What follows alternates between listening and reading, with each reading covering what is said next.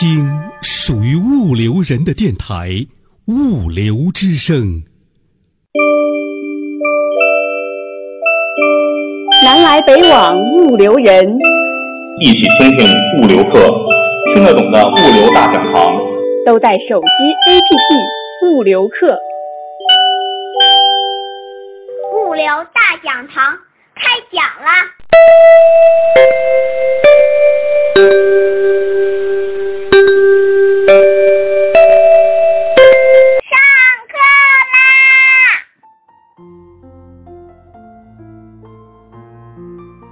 流之声的听众朋友，大家好，我是李彤。近几年，受国际市场低迷、国内经济下行压力持续加大的影响，我国的外贸出口也进入了最低增幅期，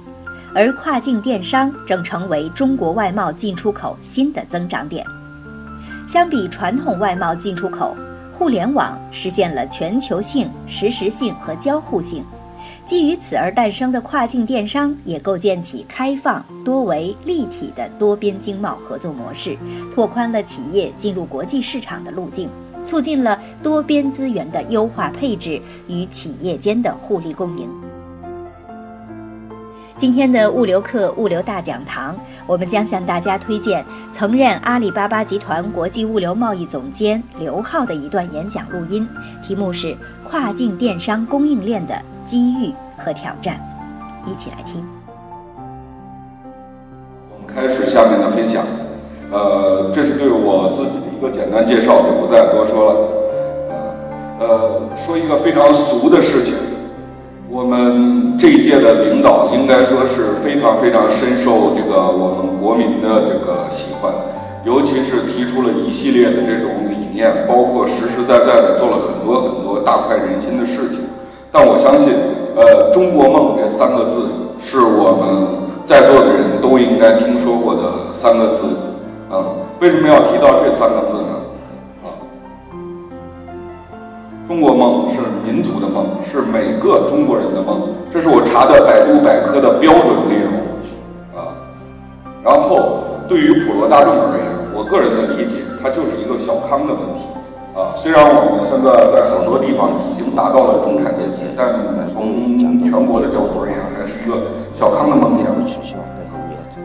在最后用红字来标的，这是什么呢？对于中国梦的一个标准定义。归根结底是提升全社会的幸福指数，包括物质以及非物质的啊，这是对于中国梦的这个定义。好，想说的是一点，在当今电商时代与电商高速发展的物流快递，在一定程度上已经可以影响幸福指数。影响幸福指数主要是针对于非物质而言，因为我们很多很多女同志。啊，在订完快递之后，订完这个上完淘宝或者京东等等等以后，剩下一个非常非常抓心的事情，就是等待快递的了，对吧？就是等待快递，快递时间能够早到还是晚到，货物的外包装到底是什么样的一个情况，非常非常严重的影响我们很多同志的这种心情。所以在这里可以毫不客气的讲。快递已经是我们生活中的一部分，不可或缺的一部分，是我们幸福指数的一个参考啊内容。好，在这里边和大家沟通一下对于电子商务的一个内容。呃，实际而言，从整个 SCORE 模型角度而言，我们主要看的是什么呢？作为中间的电子商务，也就是外外部页面啊，外部页面，你可以把它理解成为任何一家电子商务公司。在最左边，主要是作为供这个供应商。最右边是客户端，那么中间所有的内容我就不再多说，因为这张图表很清晰。主要想讲的是什么？在最上面大家可以看到我写的汉字这一块，客户关注的，也就是我们在座的。如果作为一个单纯的消费者而言，关注的是什么？第一个是价格，第二个是交付，第三个是体验。啊，这个是我们大多数人关注的一个标准。可是呢，作为众多的电子商务企业或者是所有的企业而言，关注的是什么品种、库存和这个周转。作为一个企业而言，很多很多人都非常非常向往小米啊。作为单品牌，作为单品牌，库存周转啊，这个非常非常高，可以这样讲，它所有的库存能够达到零库存。这是所有企业的这个梦想或者是极值啊。然而，现实生活到底是什么样子？可能我们会按照这种品类，会分成为这种定制化的产品，然后一些这种大件的产品，还有一些是日常所需的产品。对于日常所需的和大件的以及定制化的，我们对于它的等待预期是不一样的。你不可能买一瓶酱油会等待十天八天的，可能随手你就希望能够拿到。但是，我有了钱了，我想订一个订一艘游轮，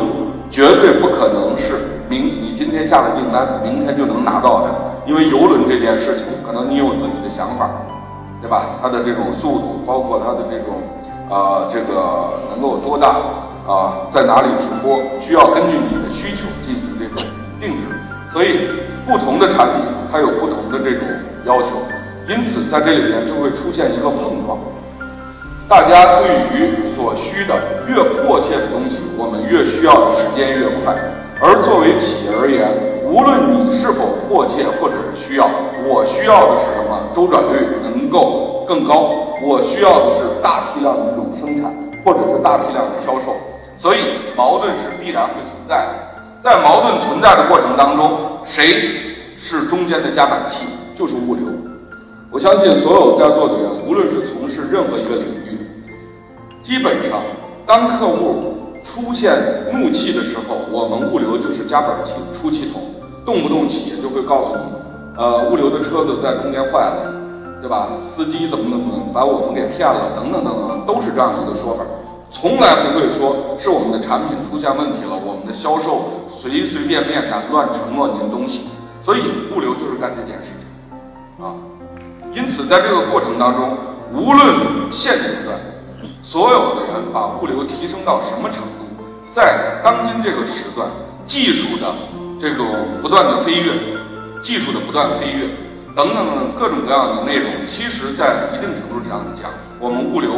呃，也还是这个做着夹板气这件事情，只不过是对于投资人而言，物流成为了一个新兴的领域而已。这是后面的话，我们这个先说一下。那么，从电子商务企业的产品这几个字比较耀眼，电子商务企业的产品到底是什么？实际而言，卖货是第一阶段，卖货是第一阶段。到了现金阶段，尤其是作为平台级这些企业而言，卖的其实越到后面越是服务，啊，尤其是在这一点上面而言，我可以这样讲，我到这个我们海盐来，真的是非常非常汗颜，因为什么？因为这里是阿里巴巴的大本营，而我是这个这个买卖宝是属隶属于腾讯的，啊，腾讯旗下的单独的只移动电商公司。所以在这里边，呃，在这个地方真的不好说什么，但大家应该很清楚，就在前天，呃，这个阿里巴巴和这个这个云峰，呃，联手收购，呃，不是收购，这个应该说投资圆通的股份百分之二十，包括在之前，对吧？大手笔进入汇通，啊，大手笔进入汇通，包括在这个过程当中。呃，很多人应该也有做快递的，也多少了解一些信息。包括这次向峰这个从总裁的位置下来，啊，有可能会为某一些人这个让路，啊，从而马云要强势整合这个快递业务。说白了是什么？这是一个心病，啊，就是马云很伟大，我这个非常承认。但是无论他怎么在意，在物流这件事情，他绝对是棋输刘强东一招。刘强东当初是啊，无论他再怎么样是晕招也好，还是怎么样也好，至少现在物流绝对是京东的一把利剑。对于服务品质而言，所以电子商务到了最后，所有的产品实体的都不再重要，一定是虚拟的服务。尤其是在后面，为什么我们要说到服务的问题？好，我们先来说一下刚才我们这个这个。主持人说了，作为电子商务而言，我本身之前在凡客，呃，操盘这个整个的这个物流这一块儿，在之后在买宝一直也是在做物流，包括这段时间，其实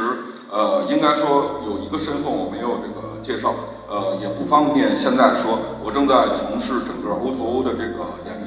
啊，并且是在帮国内一家这个应该说是现阶段 O2O 排名第一的这个公司。在做一些事情。对于电子商务这块的特征，呃，可以和大家聊一下，不一定非常的准确，和主流的是这个不一样的。第一个特征，多品类、高流转、非标化，啊，越来越高。在这一点上面，我相信所有的人随着我们生活水平的提高之后，大家会很清楚，我们不希望和别人玩一样的东西。尤其是很多很多人现在已经非常非常反感什么呢？苹果，啊，千人一机，没有任何的特点，对吧？无论是谁拿的都是苹果，最后你发现苹果就是一个阶级。这段时间我和很多朋友，尤其他们在做这个成配这一块的，啊，像云鸟啊，像这个货车帮啊等等等等，帮他们在这个做调研的时候沟通的过程中。发现所有的货车司机拿的都是 iOS 的手机，对吧？各位在座的一点没有比我们的司机高出多大的水平，我们的审美都是一样的，真的都是这样，所以这是不对的，这是不对的啊！而在当今的时代，包括之后，个性化的东西一定会多起来，因此个性化的东西只要一出现的话，品类会越来越多，越来越细分。另外就是，作为企业而言，高速流转，这是任何一个企业都在追的事情，所以就会出现一点是什么呢？C to B 一定会大行其道，C to B 一定会大行其道。这也就是为什么说这段时间大家所说的，无论什么标签也好，什么互联网加等等等等等，包括这段时间这个比较这个谁三六零的老板周鸿祎。就在谈什么呢？他出的这个《我的互联网加》啊，很多很多年他就已经提出来了“互联网加”啊一类的这种话语，包括三六零这段时间也已经出来手机啊，包括这个格力，现在这个空调也这个这个转型，也开始要做格力手机等等等。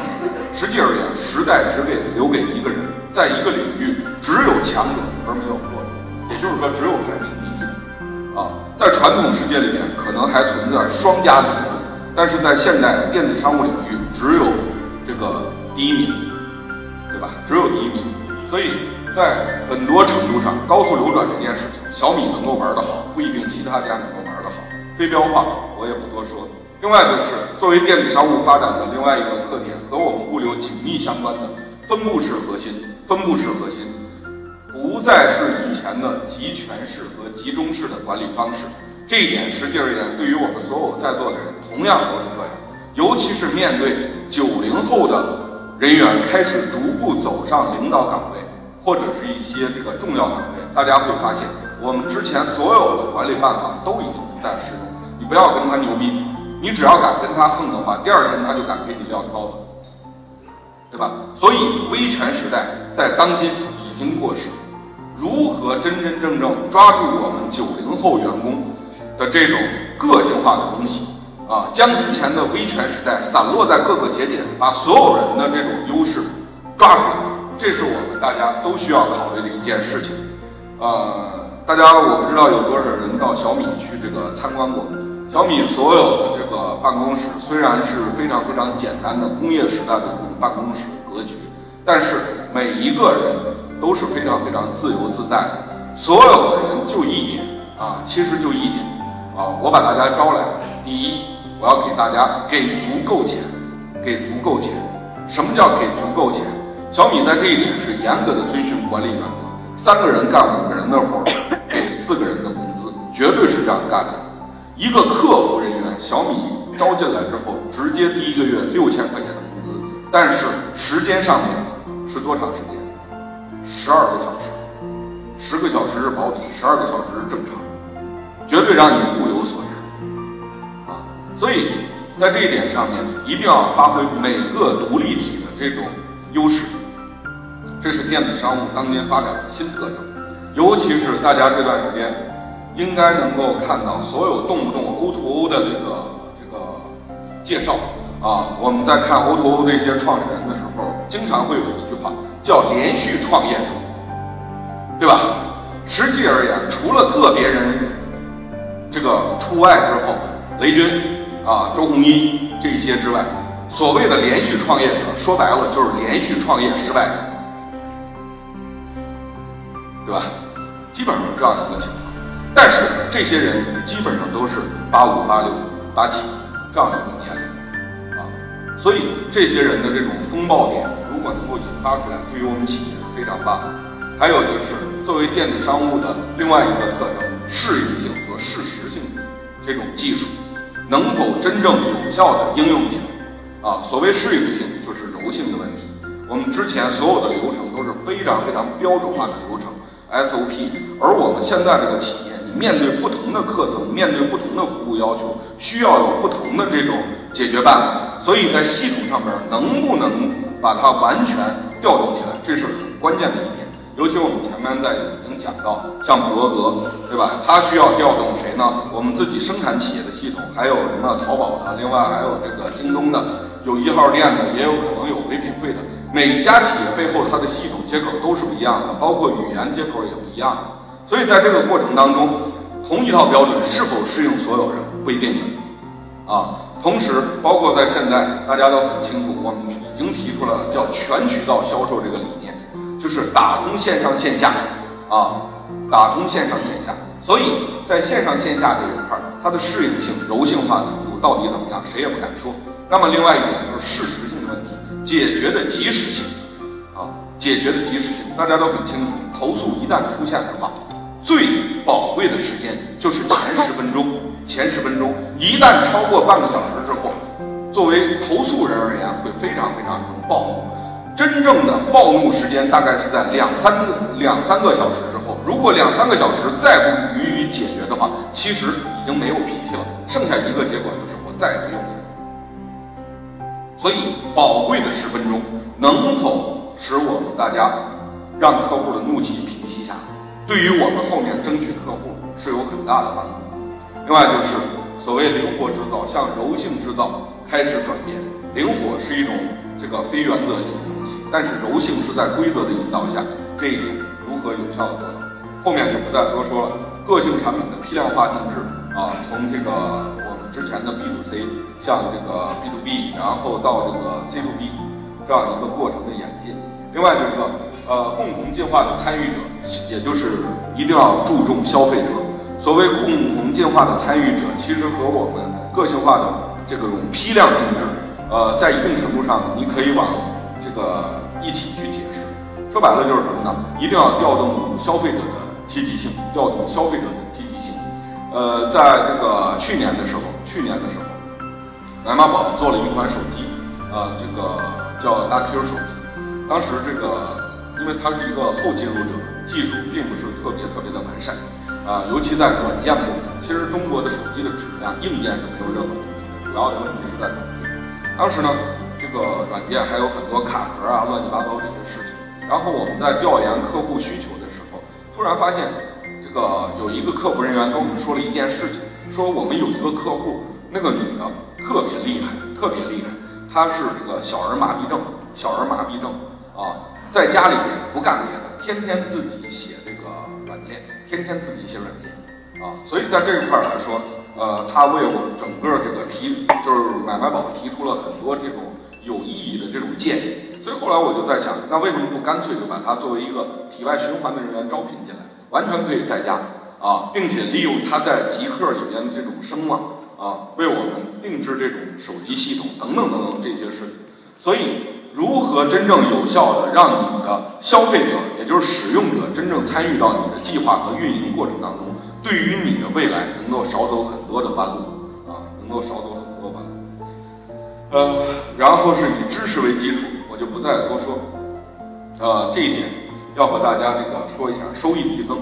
啊，所谓收益递增，在这个过程当中，其实用一句话就是什么呢？呃，这个你越拥有，我越让你拥有；你越贫穷，我越让你贫穷。啊，所以在这个过程当中，呃，无论是我们作为老板也好，还是打工者也好，如果我们作为企业的经营者而言，能够让这个你能够敞开胸怀的话，让我们的员工得到更多，其实你会得到更多。反过来，如果你能够让消费者得到更多，也就是物超所值的话，其实消费者一定是会给你惊喜的啊，一定是会给你惊喜。所以不要在质量，不要在其他方面这个做减法，应该多做加法。个隐性的我就不再多说了。啊，我就不再多说了。其实隐性法则在一定程度上面讲，就是什么呢？呃，这个应该说免费是最大的这种这个这个消费。所谓免费是最大的消费，一个例子就可以了。呃，包括三六零的这个杀毒软件，大家都很清楚。自从有了三六零之后，杀毒就已经走向了免费世界。但是，当三六零走向免费之后，大家就很清楚，三六零在一定程度上已经绑架了所有在座的人，动不动就直接把它的弹出广告发给大家，最后很痛苦。它一定是在其他地方来赚取这个钱，但是你必然也是一个痛并快乐的过程，因为你本身享受了它免费，那么你一定要享受它带给你的其他的粗暴的一些东西。这种情况其实很多的，我不再多说。那么电子商务真正的挑战，大家一定要很清楚：纯电子这个服务类的、软件类的，以及将来的硬件类的东西，慢慢的会走向免费时代，或者是极其毛利的时代。包括现在的这个小米手机，呃，成本确实是非常非常低了，成本非常非常低。那么作为整体的物流服务而言，其实也是一样啊，其实也是一样。因此，从电子商务和物流的角度，如何破解这个问题，这块是。杨总理对于电子商务的认识，我就不再多说。呃，网上都这个蛮多的。实际而言，李克强，我个人认为，对于电子商务的支持真的是无条件的这种支持。尤其是在这个前一段时间提出“互联网加”之后，大家开启了全民创业的这样一个过程。啊，包括有很多很多的东西，尤其是作为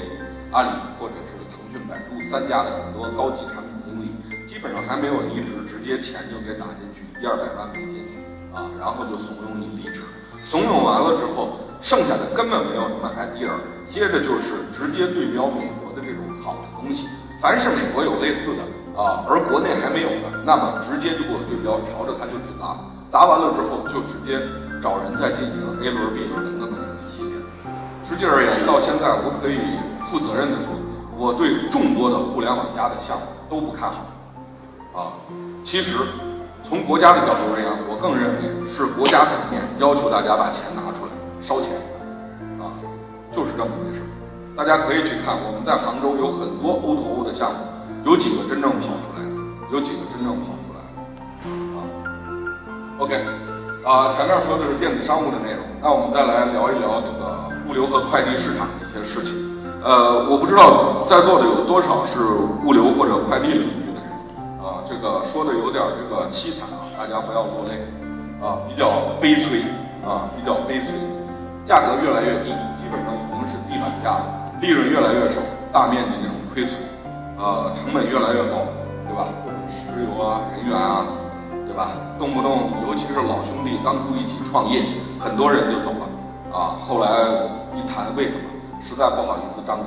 啊，一张嘴一谈这个感情，最后就是钱的事儿，算了，走人就走人吧。啊。然后客户也不用说了，客户的要求越来越高。我们前边这个所有的朋友都已经聊到这个啊，呃，买单压力越来越这个越来越多。所谓买单越来越多，尤其是碰到这个现金阶段，这个所有的电商已经逐步进入寡头领域，你很难对它进行抗衡，赔偿越来越多。这块儿应该说。所有的物流快递人都在想一件事情：明天我是否还能存活？我明天还是否还能存活？我觉得这个，呃，对于众多的企业是差不多的，啊，最终会出现的一个现状：我们的明天到底会怎么走？我觉得最终会很无奈。一是顺丰，我在这里边，这个呃，我们上午其实有一位顺丰的同事，这个。对顺丰的电商是如何如何这个 OK，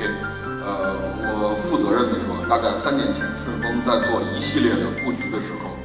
呃，很多媒体当时找到我聊一聊关于顺丰做这个做那个等等，最后我就一句话，我说他将来一定会吃到自己的苦果，我一个都不看好。啊，顺丰明明是在做着一件非常非常好的事，最后反而去做了一件更低水平的事情。尤其是顺丰现在做电商，虽然说红红火火，尤其是顺丰这个现在出来的这个叫这个这个仓单贷啊，仓单贷，所谓的物流金融，然后所有的入场入库的这些企业，最高可以放到两千万，等等等等，客户越来越多。其实我相信，这个我们上午的同事其实很清楚，包括有一些同这个同朋友，如果是顺丰的客户的话，其实应该很清楚，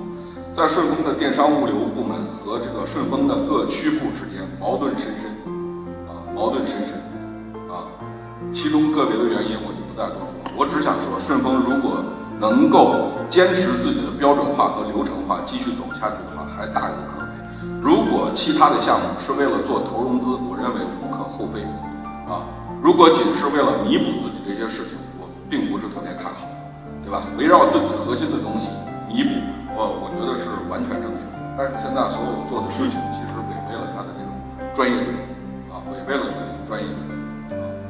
所以在这一块呢，有当然了，顺丰其实在很大的一个程度给大家提个醒，资本的钱并不是那么好拿的，对吧？为什么现在王卫的步伐有些凌乱？我认为中信和这个苏州创投还有招商局，这个在背后起了这个很大的作用，太急了。呃，阿里我就不再多说，所有的电商，尤其阿里在这段时间在做一件事情，凡是炒信的公司一律干掉，要么就封杀。啊，但是现今阶段又出现一个问题，不围绕阿里还能围着谁去？你看德邦这段时间被这个进入这个这个候选单位，德邦大肆这个做宣传，其实在一定程度上得到这个阿里的认可还是蛮重要的。唯品会不再多说，唯品会尤其是在去年这个动作连连，动作连连啊，然后就是自建的这块，呃，所有自建单位只有京东跑出来了，其他的基本上没有跑出来。其他的基本上没有跑出来，呃，不是这条路不对，而是这条路太漫长了，并且这条路真的是一个巨大的错路，是需要拿钱这个砸出来的。前段时间有朋友问我一件事情，说这个京东为了做他这件物流，到底花了多少钱？知道到底花了多少钱，我只想知道，我只想说一件事情，一个公司京东到现在差不多全国快递人员。啊，将近三万五、四万人员，对吧？一个人不多了，五千块钱，你就想，这个一年他有多少工资，你就知道了。啊，这么多年来他投了多少，你就很清楚。啊，所以自建这件事情，真的不是一般人能够玩的。啊，所以，呃，在这里面，当然了，后面我们会说到这个 O2O 的事情，又会出现一个自建的问题。另外就是民营快递的变革，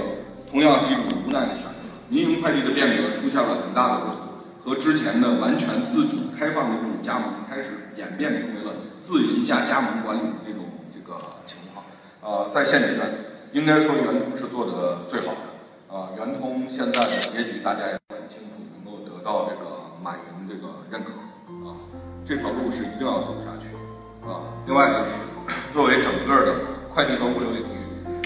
独立是否是一条更好的道路？独立是否更是一条更好的道路？当然了，在现今阶段，包括这个安德和卡行等等等等一系列，开始逐渐的进行收编啊，逐渐的进行收编，是否还有你独立发展的空间？你如果仅仅是把它做成一个生意的话，我觉得是非常不错的。如果你还想有一番动作的话，你自己来投钱想做什么事情，我觉得现在的时机已经不在了，已经不在了。因此，必须要站队的啊，必须要站。好，为什么会出现这种情况？第一，甲方集中度越来越高，垂直类客户越来越小，话语权提高，服务质量要求比较高。我主要针对的是电子商务领域，是吧？主要针对电子商务领域。大家可以看一下我们在座的男男女女啊，你们手机上的 APP 都有哪几个，我觉得可能就这么几家吧。呃，这个淘宝、天猫，呃呃，京东，呃一号店，然后这个唯品会。然后女士可能还会有什么聚美优品，啊，然后其他的还有什么当当，也就这么几个，连苏宁都不一定说是这个，就是苏宁在我们在座里边能够有百分之二十就已经不错了，啊，一般而言，只要你有了京东，就无需上苏宁了，啊，真的是这样。所以在这个过程当中，大家再去想三年前的电商是什么样子，对吧？那个时候，包括凡客，包括卖鞋的好了买。啊，包括乐蜂啊，等等等等，每一个垂直品类下面，全都有若干个这种小店一拥而上。但是现在这些都已经没了，都已经没了。因此，所有的订单全部集中到了平台型的这个公司手里。因此，平台型的公司基本上物流的负责人，包括这些企业，真的是非常非常恐怖的，权力非常大，权力非常大，没有任何讨价还价的，没有任何讨价还价的余地啊，很痛苦。另外就是乙方同质化的程度越来越高啊，就是所有的快递也好，落地配也好，包括物流公司也好，其实大家没有任何创新。不要跟我谈技术，不要跟我谈系统，不要跟我谈系统，真的，谁的水平都是差不多的，无外乎都是 copy 的问题啊。剩下我真正更关注的一件事情，就是你到底有多少客服人员，你到底有多少客服人员，你的客服是否标准化，这个是我蛮关注的。至于系统，其实真的没有任何创新，在中国国内啊。所以，在这个过程当中，除了价格就是价格，因此大家最终只能厮杀的这个血淋淋的啊。也就是说，在这个过程当中，甲方和乙方博弈的实质就是我们乙方提供的基础服务不能提供有效的议价啊，议价能力不足，就是你没有其他任何增值的东西。你不要跟我谈物流金融等等等等，对吧？你你顺丰不要跟京东去谈这个这个供应链金融、物流金融。对吧？你去忽悠那些中小型的就可以了，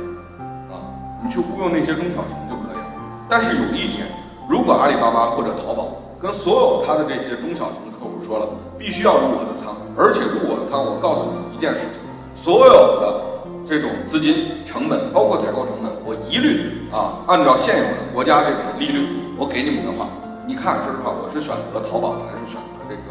这个顺丰，对吧？没有任何，天然的短板。天然的短板，在这个过程当中，大流量来说，虽然说天猫或者是淘宝现在流量包括的这种点击率也在下降，但是远远不是说你物流企业能够承担的啊。所以在这个过程当中，所有的物流企业其实提供的都没有难有议价的能力。那么在这个过程当中，是否可以甲方和乙方真正能够坐下来做到鱼和熊掌兼得啊？鱼和熊掌兼得。当然在这里面。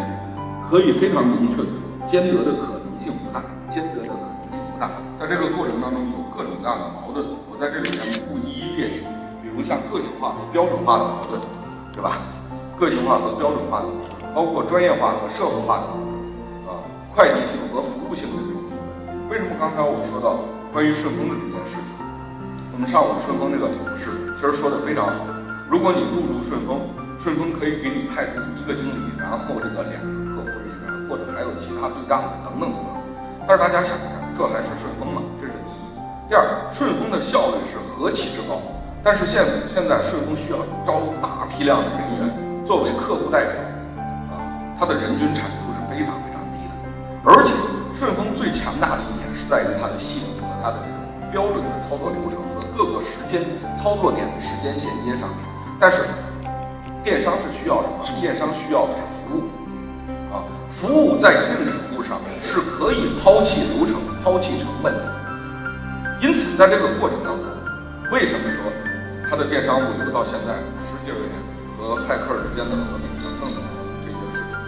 它理念天然是有基上边的冲突，这是很痛苦的一件事情。这是快递领域和这个物流属性之间的一个很深刻的矛盾啊，不再多说。然后，另外就是可视化和文字化的这种。这一点是可以通过这种技术手段能够解决的，突发性和日常性的这种矛盾啊，作为电商而言是非常非常这个这个这个问题很多的，动不动客户就投诉了，一投诉之后，你不可能立刻给客户甩脸子啊，你立刻就走，你一定先要给京东打电话，告诉京东的客服代表，我今天在客户这遇到一个什么什么问题，您看怎么处理，然后客服。京东的客服代表会说了，你在那稍微等一下，我先给客服客户打个电话沟通一下，然后再给你打电话，告诉你客户收了怎么怎么样，或者客户不收。但是如果换成顺丰的标准化流程之后，如果你客户敢甩脸子，把那个东西啪往那一扔，大爷不伺候就走人了，你爱找谁发找谁发，正常。因为什么？因为我是快递，我不可能为了你一个人把整栋楼的其他客户耽误掉，啊这是不一样的这种理念。另外就是作为时效和库存之间这种矛盾，这个矛盾其实并不是甲乙方天然的矛盾，是因为甲方一定会要求乙方的速度越来越快，从而减少甲方的在库这种停留的时间以及在库库存深度的问题。所以在这个过程当中，最终一定会把乙方逼迫的哭爹喊娘啊，没有办法。广度和深度我就不再多说，后面我会简单的说到。破解的破解的办法到底有哪些？第一个，作为二类背板而言，一定要找到中间适合的点啊，然后就是打造核心竞争力。打造核心竞争力这一点，我只想和大家说一下，在当今这个世界，单打独斗时代已经一去不复返啊。如果真正想走向社会化，真正使自己强大，一定要整合。如果你能成为被整合的对象，我高兴的、负责任的告诉大家，请各位不要沮丧，那也说明你很厉害，对吧？中国有那么多被整合的，对吧。其实更多的是不被认可、不被整合，所以能够被整合，我真的要恭喜各位。所以不要抱着任何抵触的情绪去做这件事情，顺应时势啊，顺应时势，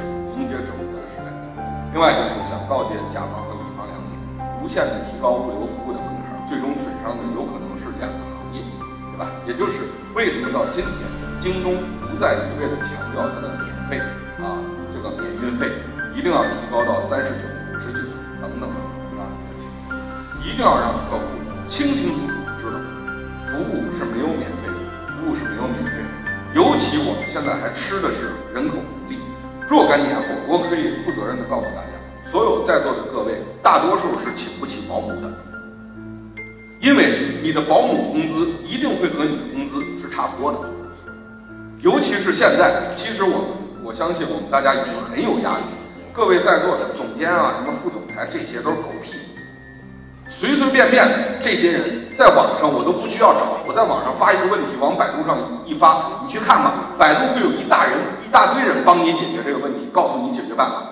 但是最终那个搬货的一定是最难的，没有他你就是送不到客户那儿去。所以各位在座的其实很危险的一个职业啊，除非你自己是老板，你有非常好的这种 idea 啊。好，那么作为电子商务物流配送的终极目标，呃，其实想和大家说的是啊，第一个去中心化，第二个分布式网络结构，第三是共同建网，把你和你的客户以及你的消费者能够通过网络式布局在全国建立起来，啊，一定要强调，你让你的客户到底得到了什么？一定是得到了微笑，这个很重要，这个很重要，对吧？呃，更深的我不再多说。因为后边的内容还有一些，呃，在这里边，前面我们主要说的是电商和物流分别当今的这种特征，以及他们做的有多的一件事情，这是一个基本的现状。那么我在这里边提出了两个，第一个是传统电商时代，一个是现代电商时代。呃，当然了，这个名词可能不一定准确，但是为了更好的区分，所谓传统电商时代，我是这样来这个理解。结合于传统的这一块，包括淘宝、天猫、呃阿里巴巴、京东等这些所有的应该叫 PC 端的电子商务企业，称之为传统这个消费企业，在这里边已经出现了一个这个很明显的事情，北上广深这些都已经这个服务的非常不错。北上广深作为这个中国的特大型的这种城市，然后是一级城、一二线城市、三四线，一直到农村这样一个市场，他们的需求是不。一样的需求是不一样的，啊，这个完全符合马斯洛需求这个层次的概念。我们先说最低的乡村镇这一块，在中国的尤其西部地区，其实他根本不关心服务，根本不关心服务，他只需要知道一点，你能不能到，能到就可以。他只需要强调一点，我只需要能够买到，价格便宜就成了。那么在四五线城市，甚至部分三四线城市，他开始强调什么呢？能不能快点到？能不能快点到？这是一个效率的问题。然后二三线城市和一线城市，现在大家开始强调的是什么呢？感觉，感觉其实就是一个舒适度的问题，是否能够让自己满意的程问题。在这个过程当中，啊，所有的这些电商，包括淘宝和天猫，啊，包括天猫、淘宝和天猫，其实在一二线城市已经不存在任何服务的差异性，但是。在终端这一块，京东是非常这个痛苦的一件事情。京东在一二线城市做得非常好，但是在三四线、四五线，尤其更深的层次，明显和淘宝这一块找到了差距。淘宝能够送到，啊，淘宝能够送到啊，但是京东到现在可能还送不到，因此京东方也好，或者是什么这个这个大家电下乡，然后一线这个一个站点等等等等，都是为了解决这个问题。首先送到，然后再送好，送好之后啊，再让大家感觉非常舒服。所以应该说，呃，所有的快递电商应该朝着这个努力，尽快的往下这个往下去，往下去延伸。这个，然后是上边技术装备的问题，我就不再多说。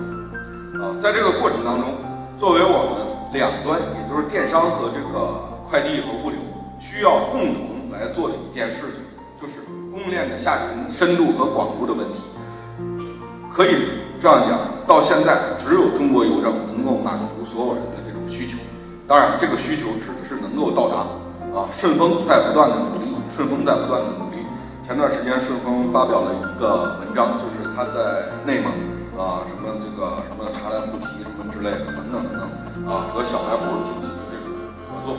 啊，小卖部进行合作，在这个过程当中，这个逐渐的下沉到乡村镇。然后就是供应链的柔性化和有效快速反应，呃，应该说自建的还是非常不错的。全国基本上除了邮政之外，顺丰，然后四通一达，呃，能够做到货物下去，但是很难做到货在货到付款，这是很大的一个问题。所以最终应该这样讲，中国电商的未来和中国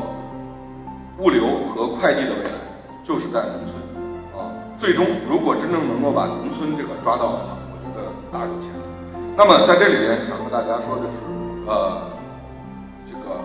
就是所谓的这个新经济新技术下的这个电商和物流的发展，呃，这三个词语我希望能够大家能够记住。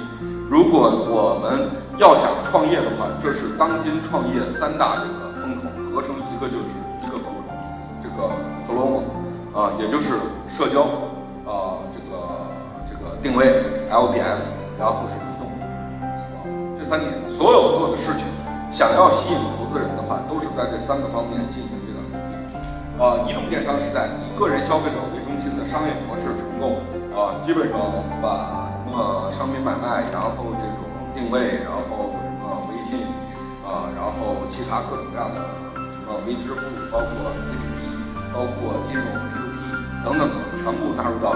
一个手机里面。包括为什么这么多的企业会大量的扶持做手机的，其根本的原因根本不对于什么手机的这个价格或者利润都不再考虑了，其实就在于一个场景，是让你无时无刻都要打开它，并且这个手机如果是你自己的话，那么你可以叠加任何这样的这种生活场景或者是软件，并且有一些软件非常流氓的软件，它是强制性刷新，直接让你进入的，你想不点击都不成啊。你想不点击都不成，所以真正而言，所有卖手机的，尤其中国的智能机，包括小米，为什么这么便宜？其实它是作为一个流量的入口，并且是作为生活的场景，无时无刻不让你在这个里面。所以这个对于我们大家的，包括什么信息，其实很恐怖的一件事情，没有任何私密而言，没有任何私密而言。好，然后是这个，在这个过程当中。呃，新的经济形势下有很多很多的创新，这种创新其实是电商和这个呃，应该说物流方面的创新，呃，不是特别清，呃，比如像这个去国美食送，啊，去国美食送，包括到家美食送等等等等，对吧？到家美食送被京东给收了，然后收京东前段时间又强势入资饿了么，啊，然后包括这个快收，啊，还有什么达达快递、国际物流、货拉拉、OPMS、云鸟。来西国风先生，呃，一系列，一系列的，啊，所有的融资到现在，这个去国美食送是这个 B 轮了，应该这个国际也已经是 B 轮了，国际已经是 B 轮，其他的基本上哪一家动不动的就是千八百万的人民币，然后几百万的这种美金，啊，这种天使或者投资轮，啊，所以在这个过程当中，其实没有任何新鲜，其实没有任何新鲜的。啊，不外乎干线整合，不外乎零散的车辆或者是趴活的这种进行整合，最多的大家做的还是乘配方面的整合，包括云鸟啊、一号货车呀等等等。啊，我其实现在蛮喜欢他们的，我特别喜欢他们，因为所有的这些家大批量的补贴，大家知道，城市这个配送四米二的厢式货车一趟三百五十块钱，二百公里，很便宜，在北京，对吧？油费我是不给他的，这些，这些跟我什么关系没有。所以我非常持续的欢迎投资人对于城市配送这块大量补贴，但是他只要补贴一停，我立刻终止合同，正常，啊，很正常。其实说，真的很不易，很不易。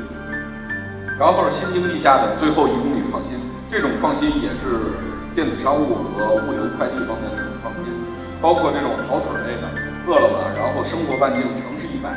啊，包括京东快到家，也就是现在改名的京东到家啊，社区零零幺，然后智能快递柜的第三方的这种速递易、宝盒、邮宝啊，还有快递企业 EMS、顺丰也都在做这个快递柜、收货柜，包括电商的京东啊也都在做，亚马逊也在做，然后还有短存代收的，这一点也比较多的，菜鸟驿站、校园邮局、京东自提点、国美收货的啊，还有收货宝，包括小麦社区，这些其实都是在解决的。电子商务最后一公里如何递送？有各种各样的模式，包括通过小卖部的，有在学校的。像这个现在很多这一类的也都接到了很多这种呃融资类的啊，骇客就不用说了，未来的骇客其实已经成为历史啊，一定是并到他的快递里的。猫屋呃万科幸福这个驿站七幺幺七幺幺这一块其实也是跟顺丰包括其他的谈了合作啊，做的并不是特别好。啊，包括这个四川的红旗连锁啊，都在做有益的这种探索啊。当然了，他们其实这个包括现在订单量都是非常不错的，订单量也都是非常不错的啊。这个前段时间应该这两天大家也应该看到刘强东一篇这个内部文章啊，刘强东要做这个京东主包，将来所有人一天就直接有什么两千多人的报名，一下这个签约了二百多人，将来可能要把广场舞的大妈也直接发动起来。帮着他去做，等等等等等，嗯，挺好的，我只能说挺好的，啊，好，这个因为时间关系，很多东西我们不可能过细的来讲，呃，后面做一个总结的问题，在新经济情况下，电商和物流的未来如何作为有益的这种探索，有益探索？第一个，一定是基于移动的 O2O 物流生态圈进行这种这个这个打造。在这个过程当中，前两天朋友问我，说这个可不可以让人认为，现在的美团，现在的美团和这个这个拉到拉到家啊，包括这个拉手，是不是可以是传统的 BAT？我说将来的传统 BAT，也就是现在强大的 BAT，其实未来也一定会非常非常害怕啊，美团和这个八同城这一类的啊。尤其是像饿了么，当然饿了么现在已经被瓜分了，股份已经被瓜分了。大家可想而知，饿了么其实比小米更。饿了么实际而言，它真真正正的操盘也就是一两年的时间，估值就已经达到一百亿美金，估值就已经达到一百亿美金，这是很恐怖的一件事情啊！所以未来基于移动的 O2O 物流生态圈，这是我们大家应该既能够解决线下，又能够解决线上的电子商务，这是大家应该发力的点。另外就是未来的目标，应该是一个无人不会、无人这个无处不在、无需等待这样的一个购物场景。因此，基于所有这些场景的物流需求，才是正儿八经的社会所需要的，社会所需要的。另外就是这个投资的热点，SOHO 加 APP 啊这一块大家可以努力的去尝试。呃，这个，然后是是这段时间的，就是对于 SOHO 的这个解释，叫三社三动的这个这样一个定义：社群、社区、社交加移动、互动、物流和电子商务的这个未来目标和解决办法途径，一定是三社三动，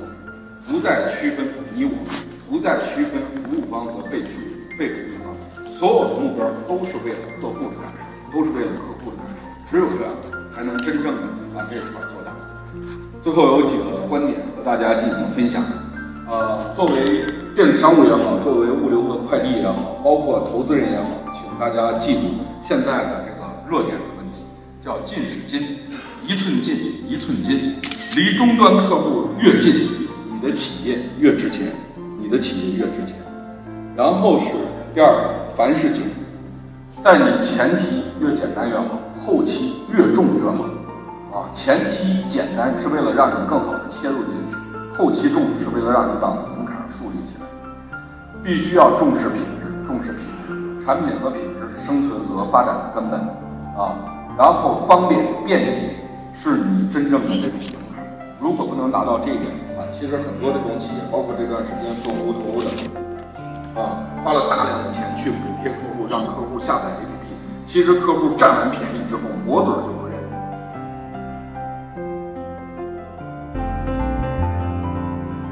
倾听物流人自己的网络电台“物流之声”，您可以下载手机 APP 喜马拉雅或荔枝 FM，搜索电台“物流之声”，下载您喜欢的专辑，想听就听。还可以语音回复微信公众号“物流文化”，或将自己的声音文件或文字稿件发送至电子邮箱 cctv 五六 com at 幺二六点 com，审验通过的投稿就可以在“物流之声”发布了。物流之声，感谢您的收听，再见。感谢您的收。